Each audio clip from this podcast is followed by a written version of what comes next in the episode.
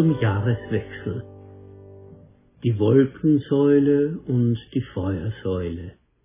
Exodus 13, 20 bis 22. Wie viele andere sehe ich mir im Fernsehen gerne Reisen-Natursendungen an. In bester Erinnerung ist mir ein Mehrteiler zum Leben im sogenannten ewigen Eis geblieben, vor allem ein Filmausschnitt mit einer Eisbärenmutter und ihren zwei Jungen. Mit schier grenzenloser Geduld nimmt sie die Balgereien, die Grobheiten, die Bisse der Jungen in Kauf. Wenn es zu bunt oder zu gefährlich wird, grollt sie schon einmal bedrohlich oder geht mit ihrer Pranke dazwischen. Aber immer ist sie wachsam und umsichtig, jeden Moment auf dem Sprung die Jungen mit ihrem eigenen Leben zu verteidigen. Diese Bilder kommen mir beim heutigen Predigtext wieder in den Sinn. Gott grollt mit seinem ungebärdigen Volk, tadelt es scharf, und doch ist er unverwandt treu, wachsam und gegenwärtig. Ich lese. Von Sukkot brachen die Israeliten auf und lagerten sich in Etam am Rande der Wüste. Der Herr ging vor ihnen her. Tagsüber ging er in einer Wolkensäule voran, um ihnen den Weg zu zeigen. Nachts in einer Feuersäule, um ihnen zu leuchten. So konnten sie Tag und Nacht gehen. Jeden Tag führte eine Wolkensäule das Volk und jede Nacht führte es eine Feuersäule. Diese Worte sind das Zeugnis einer großen, geduldigen Liebe, der Liebe Gottes zu seinen Menschen. Mit hoch erhobener Hand hat Gott dem Pharao das Volk abgerungen und sie aus dem Sklavenhaus Ägypten geführt. Noch stehen sie ganz am Anfang ihres Weges, noch liegt der Durchzug durch das Meer vor ihnen. Von Sinai und Bundesschluss wissen sie noch nichts. Aber gleich am Anfang des Weges setzt Gott ein Zeichen, das stärker und bestimmender ist als alle Querschläger, Rückschläge, Irrwege und Umwege, die auf sie zukommen werden. Gott gibt ihnen ein Zeichen seiner unbeirrbaren Treue, seiner Gegenwart bei seinem Volk bei Tag und bei Nacht. In der Folge entspinnt sich eine nicht enden wollende Folge von Murren und Vorwürfen, Verweigerung und Ungehorsam, Sünde und Glaubensabfall, Vorhaltungen gegen Gott und Unterstellungen gegen Mose, Unzufriedenheit und Überlegungen, Gott den Rücken zuzukehren und wieder nach Ägypten umzudrehen.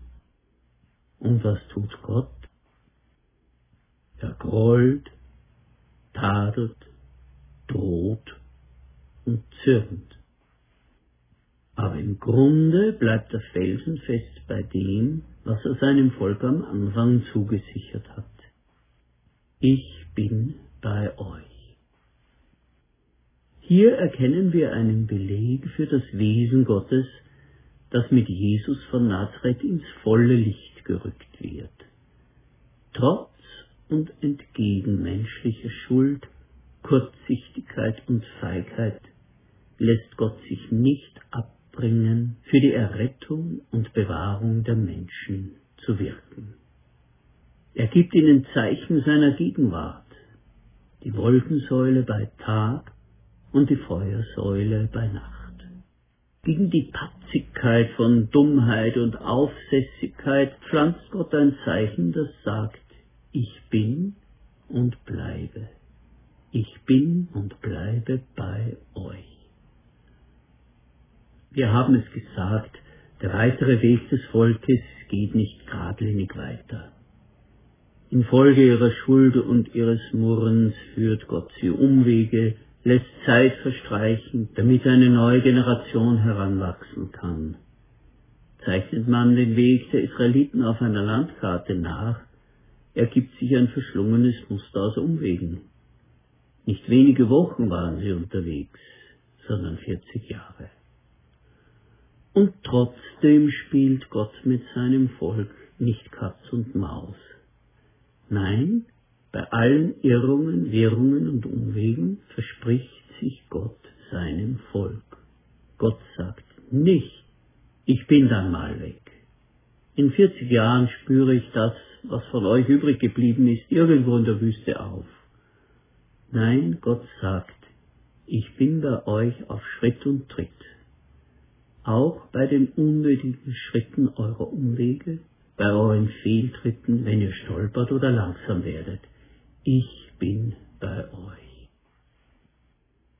Wir begegnen hier Gott, der uns in sein Innerstes schauen lässt und uns verstehen lässt, wie er wirklich ist. Und damit ist alles gesagt, auch für unseren Weg.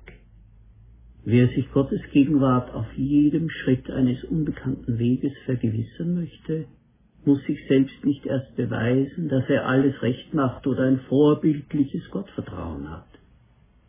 Wie viele unserer eigenen Wege waren doch Umwege, wie viele Jahre gingen ins Land, bis wir an eine Stelle geführt wurden, an der wir schon einmal standen?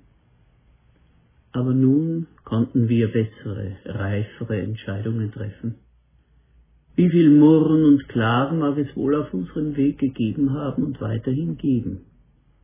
Das alles schneidet uns nicht von Gott ab. Wir dürfen es mit noch größerer Gewissheit aussprechen. Denn Christus ist das Ja und Amen auf alle Verheißungen Gottes.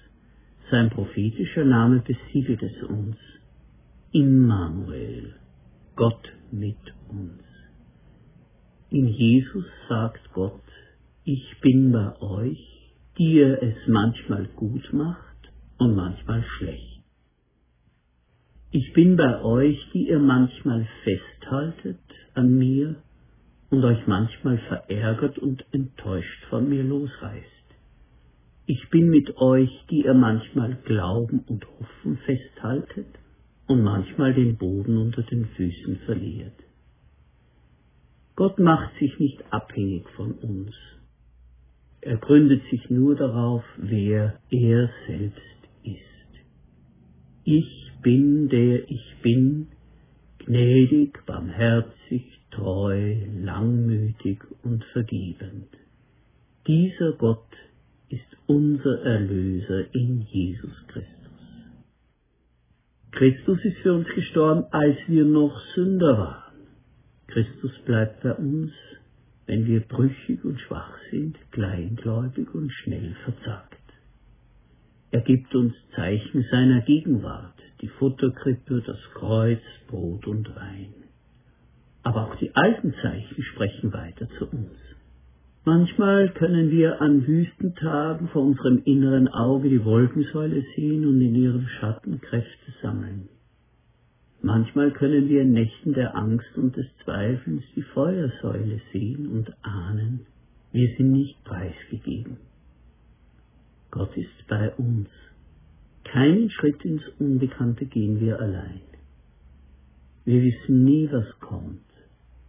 Aber es ist uns zugesprochen, wer bei uns sein wird, bei allem, was kommen mag. Viele sagen, jeder muss selbst schauen, wo er bleibt. Wir bekennen, wir wissen um den einen, der auf uns schaut und weiß, wo wir bleiben. In Römer 8, 31 bis 39 lesen wir dieses wunderbare Siegeslied des Paulus, wenn er an die Gnade Gottes denkt. Wenn Gott für uns ist, wer kann sich dann noch gegen uns stellen? Er hat ja seinen eigenen Sohn nicht verschont, vielmehr hat er ihn für uns alle in den Tod gegeben. Wenn er uns aber seinen Sohn geschenkt hat, wird er uns dann nicht auch alles andere schenken? Wer kann also Anklage erheben gegen die Menschen, die Gott ausgewählt hat? Gott selbst erklärt sie doch für gerecht. Was kann uns von Christus und seiner Liebe trennen? Etwa Leid, Angst oder Verfolgung, Hunger oder Kälte, Gefahr oder gar die Hinrichtung? Nein, aus alledem gehen wir als strahlende Sieger hervor. Das haben wir dem zu verdanken, der uns so sehr geliebt hat. Ich bin überzeugt, nichts kann uns von der Liebe Gottes trennen. Nicht der Tod und auch nicht das Leben. Keine Engel und keine weltlichen Mächte, nichts Gegenwärtiges und nichts Zukünftiges, auch keine gottfeindlichen Kräfte. Nichts über- oder unterirdisches und auch nicht irgendetwas anderes, das Gott geschaffen hat. Nichts von alledem kann uns von der Liebe Gottes trennen. In Christus Jesus, unserem Herrn, hat Gott uns diese Liebe geschenkt. Mit diesen Worten, mit einer solchen Gewissheit können wir in das neue Jahr gehen.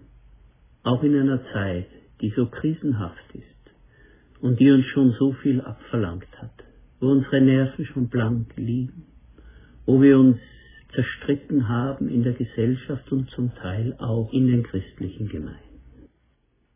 Nichts kann uns trennen von der Liebe Gottes und darauf können wir immer wieder bauen alles neu aufbauen, was vielleicht in Brüche gegangen ist.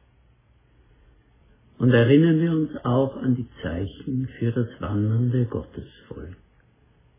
Die Rauchsäule bei Tag und die Feuersäule bei Nacht.